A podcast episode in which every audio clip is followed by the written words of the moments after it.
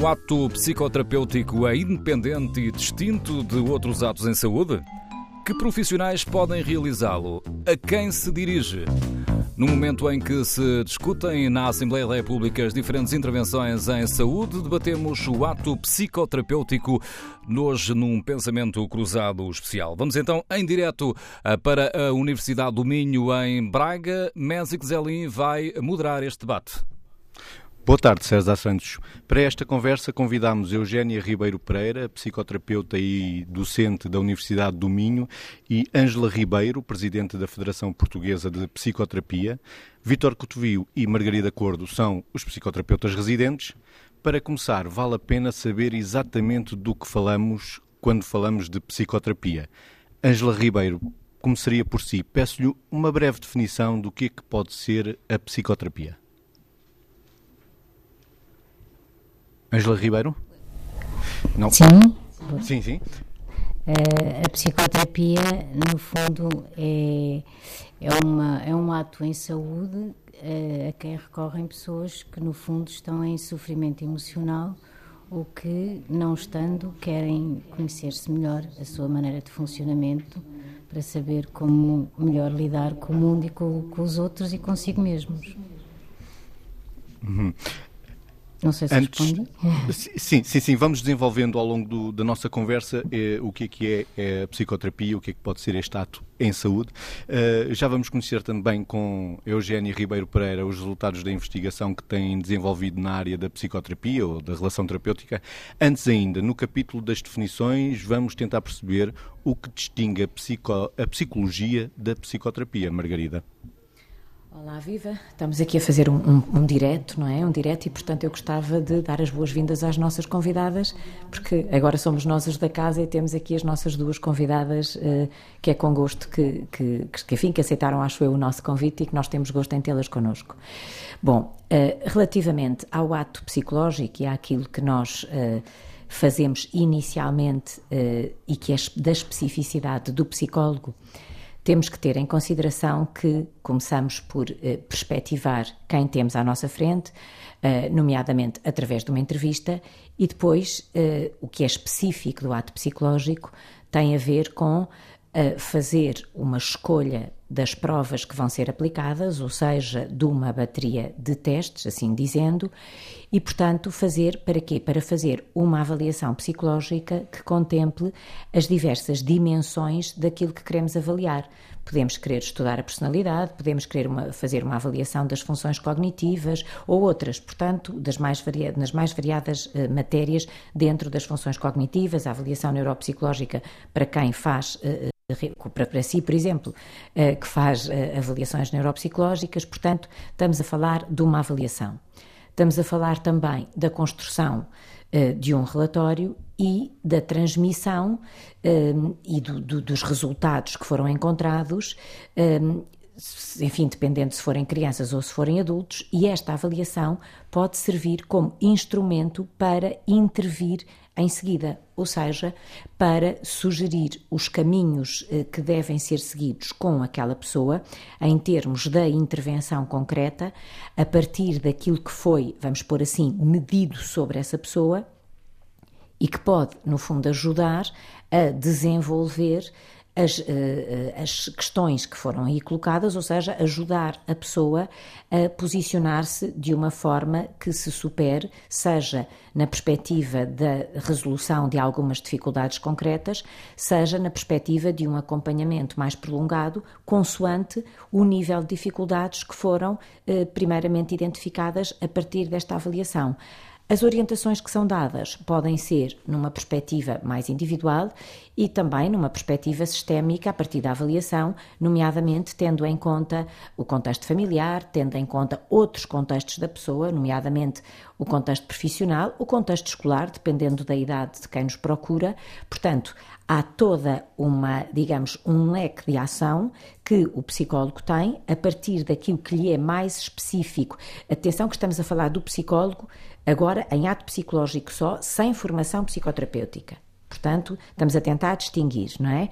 Uh, o que não significa que, a partir de uma avaliação psicológica e de um relatório e da comunicação dos resultados obtidos, não se possa partir para uma intervenção psicoterapêutica, o que também acontece frequentemente, mas feita por quem tem efetivamente formação em psicoterapia, que é uma formação pós-graduada e que não é exclusiva uh, do psicólogo, não é? Outras profissões. Margarida, uh, pode... Margarida, já lá, Margarida, já lá vamos à Sim? formação do psicoterapeuta. Okay. Eu gostava ainda de continuarmos na definição de, e fechando esta ronda, Sim. o que é que distingue, Vítor, agora, uh, sendo médico psiquiatra e psicoterapeuta, o que é que distingue quando tem uma consulta de psiquiatria ou quando faz uma consulta de psicoterapia? Até pela definição dos atos, se formos pelos atos, quando eu estou a falar de psiquiatria, estou a falar de um ato médico psiquiátrico que é diferente de um ato psicoterapêutico. Como dizia a Margarida, um ato psicoterapêutico implica uma formação específica, formal, que depois depende dos modelos, mas é uma, é uma formação que muitas vezes demora 3, 4 anos ou mais e que implica também não só aquilo que é uh, o conhecer do modelo, das intervenções, uma parte teórico-prática, uma parte muitas vezes de, de, de, psicoterapia do próprio e aquilo que é a supervisão da prática clínica para os futuros psicoterapêuticos. Os futuros psicoterapeutas. Isto é fundamental, porque se da mesma maneira que existe iatrogenia com o medicamento, também pode haver iatrogenia com uma intervenção diletante supostamente psicoterapêutica, se não o for. Ou seja, eu posso ter efeitos nefastos sobre um paciente ou sobre um utente por não dominar uma intervenção específica e que deve ser de facto especializada, e é isso que estamos a, a distinguir e a salvaguardar. E por isso faria todo esse sentido, e faz todo o sentido, que nos atos em saúde o ato psicoterapêutico tivesse essa autonomia e fosse definido como a, a colega Ângela já definiu, e isso era, era muito importante. Quando estou como psiquiatra, o que eu estou a fazer é Estou a fazer uma avaliação diagnóstica, estou a fazer uma avaliação prognóstica, estou a fazer e a medir em função dessa avaliação que intervenções eu vou ter médicas e a intervenção médica pode ser farmacológica, pode ser assente numa técnica médica, pode ser cirúrgica para um cirurgião, pode ser, podem ser intervenções de reabilitação. Isto são as intervenções ligadas ao ato médico psiquiátrico. Como se viu, eu aqui não falei de coisas específicas da área da psicoterapia e quero que isso fique salvaguardado porque é fundamental que o fique. Eugénia Ribeiro Pereira, vamos à investigação. Que resultados tem tido nos estudos que tem desenvolvido na área da relação terapêutica e da psicoterapia? Uhum. Eu, eu, talvez começasse por, eh, na continuidade destas intervenções que foram feitas anteriormente pelos colegas, um, de uh, dizer primeiro que a, a investigação na, na, relação terapêutica ou na aliança terapêutica se insere na investigação em psicoterapia. E, portanto, dizer isto, acrescentar isto primeiro, que a investigação em psicoterapia é um processo de construção de conhecimento, utilizando métodos científicos, que pretende precisamente que estas práticas da psicoterapia sejam validadas empiricamente e, portanto, sejam fundamentadas na investigação e na consolidação dos modelos teóricos que informam as diferentes práticas de psicoterapia. Pronto, e, e, e nesse sentido, um, enfim, nós podemos investigar quer sobre a eficácia dos modelos, quer sobre processos que contribuem para essa eficácia. É nesta linha que se insere a investigação em relação terapêutica. Há alguma medida de a psicoterapia está a funcionar muito bem e apresenta resultados mesmo visíveis, porque a farmacologia uhum. é mais fácil, não é? Medir uhum. a temperatura e administrar um, um medicamento é, é, fácil depois ver resultados. Na psicoterapia, como é que. A eficácia da psicoterapia uh, foi um assunto muito discutido nos anos 50, em que o, o Eisenk pôs em causa a eficácia da psicoterapia, mas na verdade o que ele acabou por conseguir foi catalisar imensa investigação em psicoterapia que permitiu consolidar este resultado que a psicoterapia é eficaz. O que é uh, importante é que a questão de se a psicoterapia é eficaz ou não é simplista, não é? Ou seja, se a psicoterapia tem ou não tem resultados é simplista porque ela deve ser desdobrada em ela é eficaz com quem, como, em que condições e, portanto, uh, assumir aqui que há a, a, psicoterapia, a prática da psicoterapia é um fenómeno muito complexo, não é? Portanto, nós não podemos dar resultados simples. Uh, mas, sim, neste momento, nós, a investigação em psicoterapia permite afirmar que a psicoterapia é eficaz. Uh... Ângela Ribeiro, uh, indo agora uh, à Federação das Psicoterapias, que modelos existem em Portugal de psicoterapias?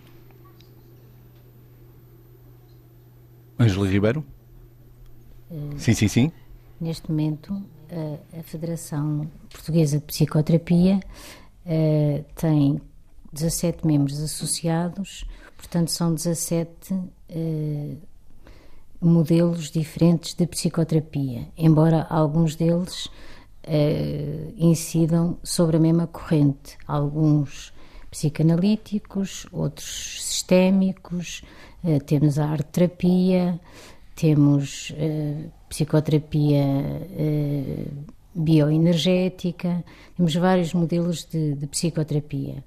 Uh, talvez dizer que todos eles, em todos estes modelos, um, há uma escola própria que tem uma formação para, para formar psicoterapeutas dentro de, de, do modelo em questão um, e que todas elas têm como base uh, um, aceitar pessoas normalmente dentro das áreas da saúde ou das humanidades, uh, médicos, psicólogos, uh, outras áreas, assistentes sociais, sociólogos, filósofos, um, portanto, vários profissionais. Daí os colegas já terem dito que a psicoterapia de facto não é restritiva a nenhuma uh, ordem profissional. Uh, são profissionais que, mediante uma formação normalmente de 4 anos, uma formação teórica, uh, normalmente, digo eu, que nem todas são exatamente assim, depois de uma psicoterapia pessoal e de um acompanhamento uh, clínico com supervisão, as pessoas ficam aptas para exercer esse modelo de, de psicoterapia. Portanto, ficam aptas a fazerem psicoterapia e, portanto, a serem psicoterapeutas. Um, e, essa, essa, essa, formação uh, pode, ser, pode, pode, não ser um psicólogo de base ou um psiquiatra, pode ser, percebi aí, um filósofo, um sociólogo, uh, alguém que até que nem, nem esteja ligado à saúde como disciplina base? Uh, normalmente, quem não está ligado à, à saúde não está normalmente muito interessado por estas áreas. Mas acontece algumas pessoas, mesmo começando uma psicoterapia, já tem acontecido, uma psicoterapia com conhecimento do próprio e pessoal, eh, onde se sentem enriquecidos, isso um, traz-lhes uma certa curiosidade para fazer uma formação muito idêntica à do seu psicoterapeuta, naquele modelo uh, que, que escolheu, não é?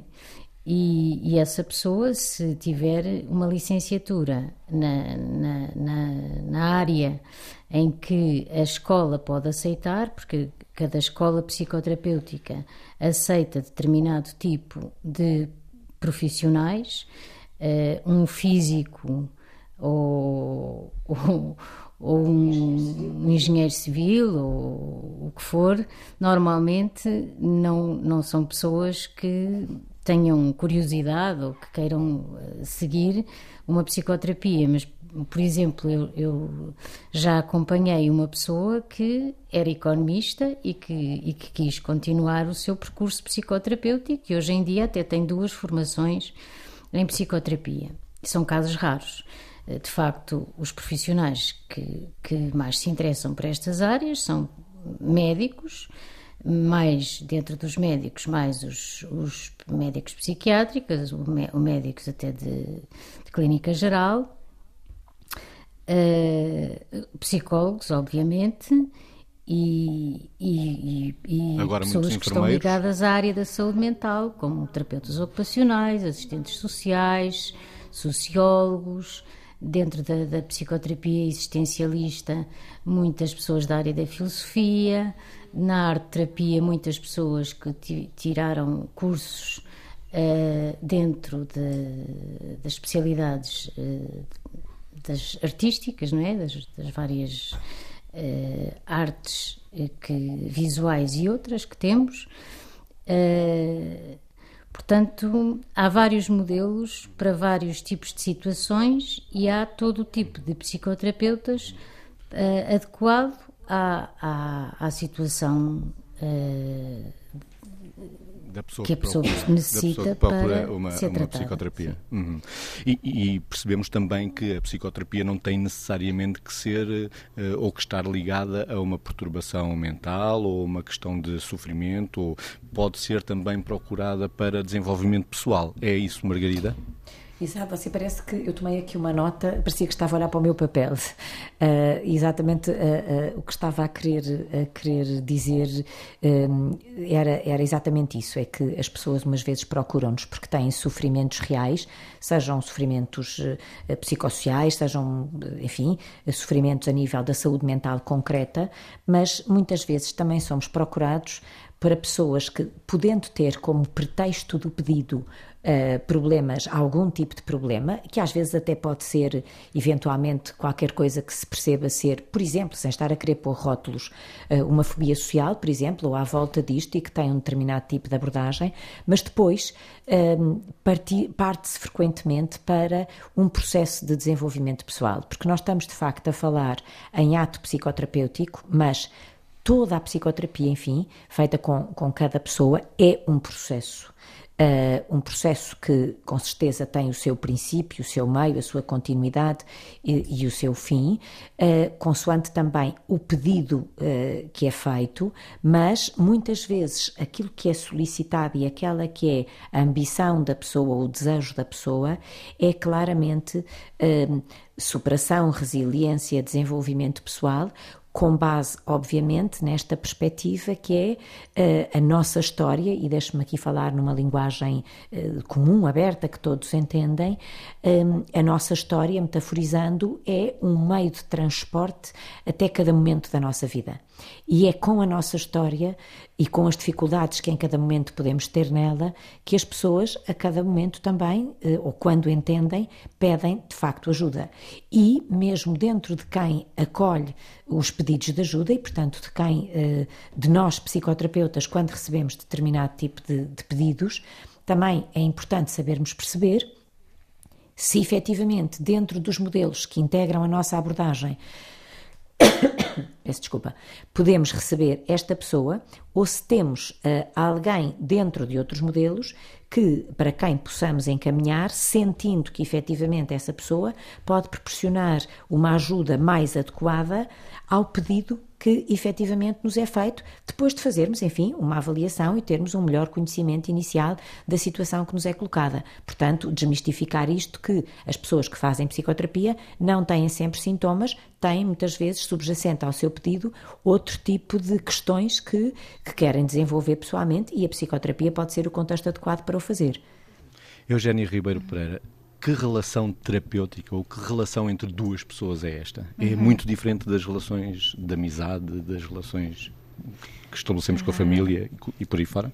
Eu diria que há, é uma relação diferente, porque é uma relação uh, profissional e, portanto, tem naturalmente os limites, é contextualizada num, num, contexto profissional, não é? E, portanto, tem limites que têm que ser respeitados. Quais são? Uh, quais são, por exemplo, definidos pelos papéis que ambos têm, não é? Eles não são o terapeuta e o paciente ou o cliente não são amigos, são são uma pessoa que tem o papel de ajudar e outra que tem a expectativa de vir, a ser ajudado. Uh, mesmo uh, assumindo aqui alguma especificidade dos modelos teóricos que orientam esta relação e que contextualizam esta relação, alguns veem esta relação como mais simétrica, outros como menos simétrica, mas mesmo nos modelos que, um, que propõem que a relação seja mais simétrica, Uh, há papéis que são diferentes e há expectativas que são diferentes, não é? E quem nos pede ajuda tem a expectativa de vir a ser ajudado e não de ajudar, não é? não se vão inverter os papéis. E, portanto, esta é uma relação uh, que é negociada, Uh, relativamente, por exemplo, aos limites, não é? Portanto, quando eles não são explícitos, podem ter que vir a ser uh, negociados, mas é uma negociação relativamente àquilo que é o pedido de ajuda e a expectativa que a pessoa que pede ajuda tem, que é poder mudar num processo, como disse a Margarida, que tem um princípio, meio e fim e que traz uma história. Eu estava aqui a ouvir e estava a criar estas ligações, e esta história que a pessoa que nos pede ajuda traz, as expectativas que traz, uh, o que pretende conseguir neste processo psicoterapêutico. É importante e é um fator que Uh, tem sido entendido na investigação em psicoterapia e, e nomeadamente num metamodelo da, da, do processo terapêutico, do metamodelo contextual, que nos diz que um, fatores relacionados com o cliente, como por exemplo a prontidão para a mudança, a pessoa estar preparada para mudar, mesmo um, é um fator importante em termos de eficácia. Mas é uma relação íntima, em todo o ah, caso. Ah, voltando a essa questão, é uma relação, eu acho que é uma relação íntima. Ah, é de facto, porque nós, às vezes, no papel de psicoterapeutas, sabemos, uh, temos conhecimento de algumas informações e de algumas vivências que às vezes não são partilhadas com mais ninguém. Isto é uma questão de intimidade, mas não é só isto.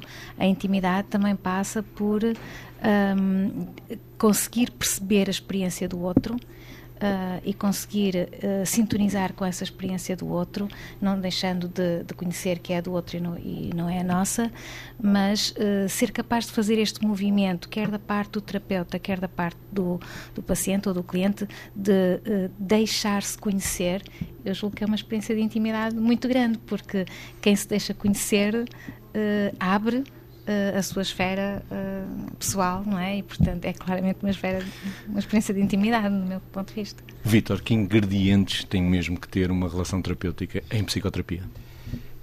Fazendo ligação em algumas coisas que temos estado a ouvir, eu ia reforçar duas ou três. Uma é, uh, há bocado eu falei da, da, do risco de iatrogenia e por isso a necessidade da formação específica e torno a reforçar isso.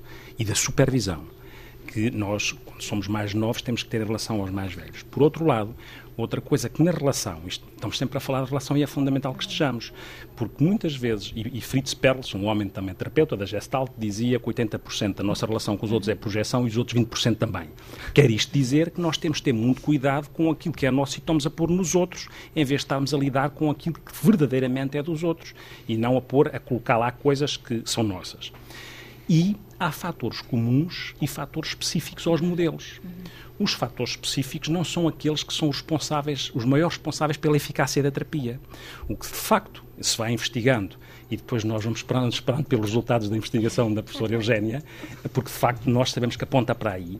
Os fatores específicos aos modelos são a menor parte da contribuição para a eficácia da psicoterapia. Os fatores comuns aos vários modelos, onde cabe a relação terapêutica e a aliança terapêutica, e estas coisas que temos estado a falar, a importância da, da aliança terapêutica, a importância daquilo que é as pessoas saberem que aquilo é um espaço seguro e de confidencialidade.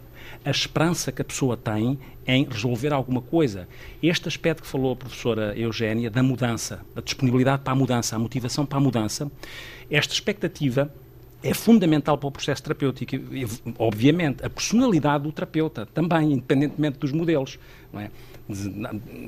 Alguém dizia que, embora isto seja, pode, possa ser exagerado, alguém dizia que nós temos que saber os métodos, os modelos e as intervenções em terapia, porque não somos diletantes no que diz respeito à intervenção psicoterapêutica não, e não podemos ser, no fim de saber os modelos, podemos deitar fora, porque eles já estão integrados em nós, verdadeiramente.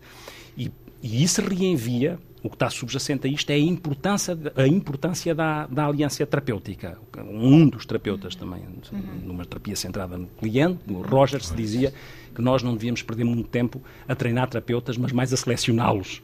É evidente que são tudo coisas muito excessivas, porque eles têm que ser treinados, mas estão sempre a, a tocar num ponto fundamental que é a importância de, da aliança terapêutica. Ainda se quisermos ser mais exagerados, dizíamos o que cura é a relação.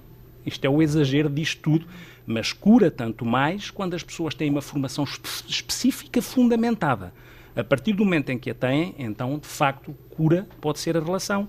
E este caminho tem que ser trilhado por todas as pessoas que entram em processo psicoterapêutico, seja quem é o terapeuta ou quem recebe ou quem é alvo de psicoterapia. Ângela Ribeiro, este caminho, este processo, muitas vezes é moroso, é longo, verdade? Uh, pois, uh, pegando uh, naquilo que está, está, a ser falado entre todos, depende, depende de quem nos procura e do motivo por que nos procura.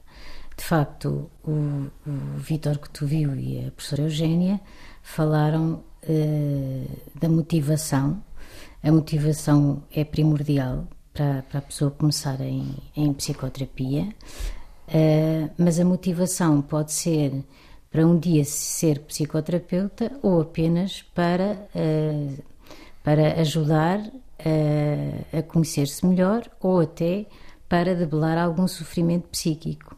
Portanto, consoante o pedido e a motivação do pedido, assim será a psicoterapia mais ou menos duradoura. Uh, depois, cada, cada modelo psicoterapêutico também tem a sua, digamos, a sua frequência, a sua periodicidade uh, na forma como segue uh, a pessoa que está em psicoterapia, não é? E, e há modelos que são, digamos, mais, mais curtos, mais que se focam ou que se enfocam, melhor dizendo, num problema muito específico e, portanto, resolvido esse problema, a pessoa que procurou aquele tipo de psicoterapia eh, está, digamos assim, eh, tratada, curada. Hum, este é um termo, se calhar, que não devia usar, porque a cura em psicoterapia é uma coisa muito controversa. Hum, mas uh, haverá outros modelos, como por exemplo os, os analíticos, que são uh, o processo, é um processo de facto muito mais longo, visa uma mudança uh, da pessoa, estrutural, com mecanismos de defesa que, que são, uh, digamos, uh, dão algum sofrimento à pessoa e que é necessário que possam ser modificados ou até ou até eliminados uns e construídos outros. Esse tipo de psicoterapias são normalmente mais prolongadas no tempo, podem durar seis, oito, nove anos mas eu diria que um processo psicoterapêutico pode ir de um ano a, a vários anos. Depende, depende da pessoa que está. Pode ser para depende? Do, do, da relação, depende daquela relação terapêutica e depende uh, daquilo que se quer obter da psicoterapia em si mesmo. O Allen, por exemplo, diz que há de fazer psicoterapia a vida toda. É possível? Sim, é, é, é, possível fazer psicoterapia a vida toda. Eh, se calhar eh, os próprios psicoterapeutas, depois da sua psicoterapia feita, eh, estão questionando-se individualmente, estão no fundo sempre a fazer a sua própria análise e consciencialização da sua própria maneira de funcionamento e de estar com os outros. E portanto eu diria que uma psicoterapia de facto é um processo que nunca está acabado. Uh, pode estar um, relativamente resolvido, mas é um processo, uh, talvez, um, diria o Freud, interminável. Uh, não sei se. Vitor, Vitor, Vitor. Digo também é evidente que pode ser para, a vida, mas também é interessante que nós tenhamos em conta que o objetivo é não fazer com que as pessoas fiquem dependentes de nós. E há caminhos que as pessoas têm que fazer depois por elas próprias, e às vezes a psicoterapia não é resolver problemas, pode ser aprender a lidar com eles, mesmo que eles não fiquem completamente resolvidos. É um processo não só de tratar coisas, mas de maturação, de desenvolvimento, e às vezes a nossa maturação passa por aceitar que eu posso não conseguir resolver uma coisa, mas conseguir integrá-la e andar com ela. E do que é construção?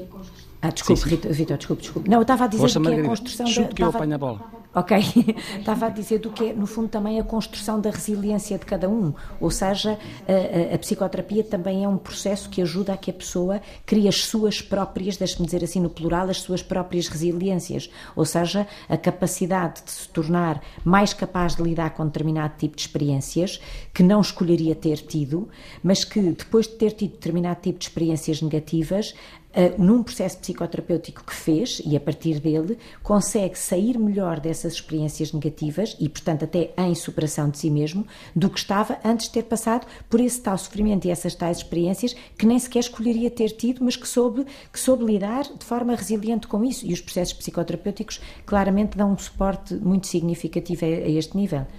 Eugénia Ribeiro? Sim, eu estava a ouvir e estava a pensar que de facto os processos psicoterapêuticos são uh, diferenciados, não é? Uh, e, estava aqui a fazer uma ligação exatamente à aliança, que é uh, o, o, processo psicoterapêutico é de facto um processo de negociação, onde terapeuta e cliente fazem um esforço conjunto para conseguirem algo e, portanto, este onde vai acabar, o que é que vamos conseguir, uh, qual é o objetivo, faz precisamente parte desta negociação e desta colaboração que ambos fazem relativamente ao, ao, que é esperado conseguir. E, portanto, sintonizar as agendas de ambos é extremamente importante. É, uh, portanto, inclusivamente, é um aspecto relacionado com, uh, e que pode depender até da flexibilidade que o próprio terapeuta tem, de ser flexível para ir ajustando e perceber quando é que a sua agenda está a ser demasiado rígida e, uh, uhum. e quando é que o cliente ou o paciente não, não está a responder. Às vezes tem a ver com isto, não é? Com esta dificuldade ou ausência de negociação. Uhum e estamos sempre a falar da relação, não é? Uhum. O, o Strupp dizia que a psicoterapia é o uso sistemático da relação com fins terapêuticos, de facto. E nós já explicamos que depois temos que juntar aqui algumas coisas. Uma, uma, uma utente, uma paciente minha, definia, nós podemos vamos nos preocupando com a definição para nós, porque às vezes temos que dar definições académicas. Uma utente minha dizia, porque eu perguntava-me em determinada altura em que sentia que havia algum bloqueio do processo, e ela dizia-me porque é que há ali. Ela dizia-me que ah, tinha umas coisas para entender, para compreender e para lidar com elas, não era capaz de dizer isso a muitas pessoas, ou tinha dificuldade em dizer, e portanto ia ali para dizer isso, não era julgada e eu não dizia a ninguém. Era a definição que ela dava. É um espaço A razão pela qual estar ali. Claro, claro. E a solidão, onde é que entra aqui na relação terapêutica? Quem é que quer responder? É pergunta aberta para quem quiser. Ângela Ribeiro Pereira. A solidão Eu, na, na relação terapêutica. Eugénia. Eugénia, Eugénia. Eugénia, Eugénia, Eugénia Ribeiro Pereira. É uma questão sobre a qual eu ainda não tinha pensado, mas é um bom desafio. a solidão na relação. Uh, Procuram bom. muito a psicoterapia porque se sentem sozinhas as pessoas? Uh, Uhum. Não, também, eu, é? eu também posso, é, é eu uma, posso, é uma razão, acho que todos tínhamos é coisas a dizer, mas for. Sim, sim. Até então, porque... Então, vamos começar a ronda com o Vitor. Há, há, enfoque na solidão, até os modelos essenciais, uma, um dos trabalhos é à volta da solidão, uhum. à volta do isolamento e como lidar com ele e como gerir a solidão. E, de facto, há pessoas que procuram, às vezes a, su, a, a solidão está camuflada com outros sintomas. Muitas vezes aparecem sintomas manifestos que têm subjacente, de uma forma latente, a solidão e, e o uhum. sofrimento que isso representa. E claro que sim que se pergunta, mesmo que ela não apareça de forma manifesta. Às uhum. vezes aparece de forma latente porque o manifesto é outro intermediário que nos colocam, mas subjacente uhum. pode estar a solidão. Ângela uhum. Ribeiro. É, eu diria que neste momento hum, muita gente que nos procura está efetivamente em solidão. A solidão, embora não seja muito falada, é, é muito frequente nas grandes cidades, nos meios urbanos. Há muita gente que vive sozinha, eh, que, que tem o seu trabalho e que chega à casa e não tem muitas vezes ninguém com quem partilhar eh, coisas, com quem dialogar, com quem conferir problemas, preocupações e, e essas pessoas, eh, de certa maneira, sofrem, eh, em certo sentido e muitas delas procuram também uma psicoterapia, muitas vezes começando por sentir exatamente isso, a sua solidão uh, e a sua necessidade de partilha de, de, de preocupações e, e, conferir com o outro uh, se as suas preocupações fazem ou não fazem sentido e a melhor maneira de lidar com elas.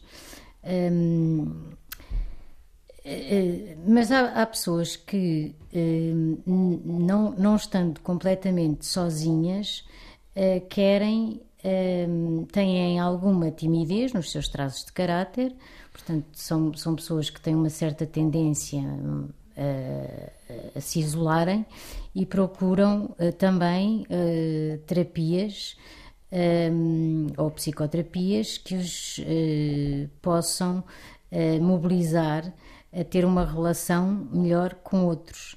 Eu sou psicoterapeuta analítica de grupo, eh, faço grupo análise e muitas das pessoas que me procuram são eh, exatamente pessoas que nas suas relações interpessoais têm alguma dificuldade e que a relação em grupo muitas vezes ehm, ajuda e, e, e reforça a, a sua possibilidade de socialização. Uh, portanto, acho que. Uhum. De facto, a, a, psicoterapia para muitas, para muitas uh, situações deste género é, é, de facto um começo e, e, e às vezes tem um, um bom desfecho. Uhum. Margarida, um minuto e meio. Já está habituada a um minuto e meio, estamos quase a chegar ao fim do Sim, programa. Okay. Um minuto tava, e meio para a solidão a e a psicoterapia. Ok, estava só, só a pensar nesta, nesta coisa da solidão, mais do que estar só o sentir-se só e, e, na procura de uma relação única, numa relação de confiança. E como a Eugénia dizia, numa relação sem julgamento e sem aliás, o Vitor dizia isto, uma relação sem julgamento eh, e uma relação em que tudo pode ser dito sem que nada seja invadido, digamos assim, as pessoas muitas vezes, o que conta aqui é a representação interna deste peso abandónico, digamos. E a psicoterapia é uma forma de as pessoas começarem a ultrapassar, ou se quiser, a transformar este tipo de representação interna que conduz verdadeiramente à solidão, este tão pesado sentir-se só que ocorre frequentemente, também, obviamente, muitas vezes associado a quadros, diagnóstico a quadros diagnósticos graves, como, por exemplo, a própria depressão, não é? Uhum. Eugênia Ribeiro Pereira? Eu ia pegar aqui nas palavras da Margarida e ia dar uma leitura relacional desta solidão. Há pouco, quando me fez a pergunta, pensei, fiquei um bocado contextualizada aí, que é esta necessidade do terapeuta ser responsivo a esta experiência de solidão na própria relação, uh, tornando de algum modo a oportunidade para que esta relação terapêutica seja uma experiência emocionalmente corretiva e, portanto, possa permitir que, uh, no contexto daquela relação, a solidão possa ser verbalizada e possa ser, um, enfim, experienciada e reconhecida. Vitor, um minuto um minuto. E, e pego na, na, experiência emocional corretiva, porque é um conceito que também me diz muito e que faz todo o sentido, que é essa oportunidade que o terapeuta pode dar para isto mesmo que uh, a professora Jónia acabou de referir. Uh, tenho para mim muito é nesta imagem que o terapeuta vai sendo, ou deve ser, tanto quanto possível, um sintonizador de comportamentos, de sentimentos, de, de pensamentos, e depois, ao mesmo tempo, é um cozinheiro de afetos, não é? E também pode ser, uh, de alguma forma, um, um compositor de ruídos e um afinador de silêncios. Em última instância, é um arquiteto que catalisa o construtor que cada um tem de ser do seu projeto de vida. Cada um, o outro tem de ser do seu projeto de vida. Nós podemos acompanhar. Agradeço às convidadas desta edição especial do Pensamento Cruzado, Eugénia Ribeiro Pereira, investigadora, psicoterapeuta e docente da Universidade do Minho, e Ângela Ribeiro, presidente da Federação Portuguesa de Psicoterapia. Um agradecimento também à Universidade do Minho, em Braga, que na passada sexta-feira fez 43 anos e hoje acolheu-nos neste fim de tarde para uma conversa à volta da psicoterapia. Boa tarde. Pensamento Cruzado Especial nesta tarde de quarta-feira com Mésico Zelim, Vítor Godovil, Margarida Cordo, Joaquim Pedro e Paulo Jorge Guerreiro. Estivemos na Universidade do Minho, em Braga, na semana em que a TSF assinala os 29 anos de vida e a propósito desse aniversário, amanhã, depois das 9 da noite, há Serões Inquietos com Fernando Alves e Pedro Pinheiro em Coimbra, na Real República do Bota Abaixo e José Afonso pernoitou por lá várias vezes e é sobre ele que vamos falar amanhã, no dia em que passam 30 anos sobre a morte de Zeca.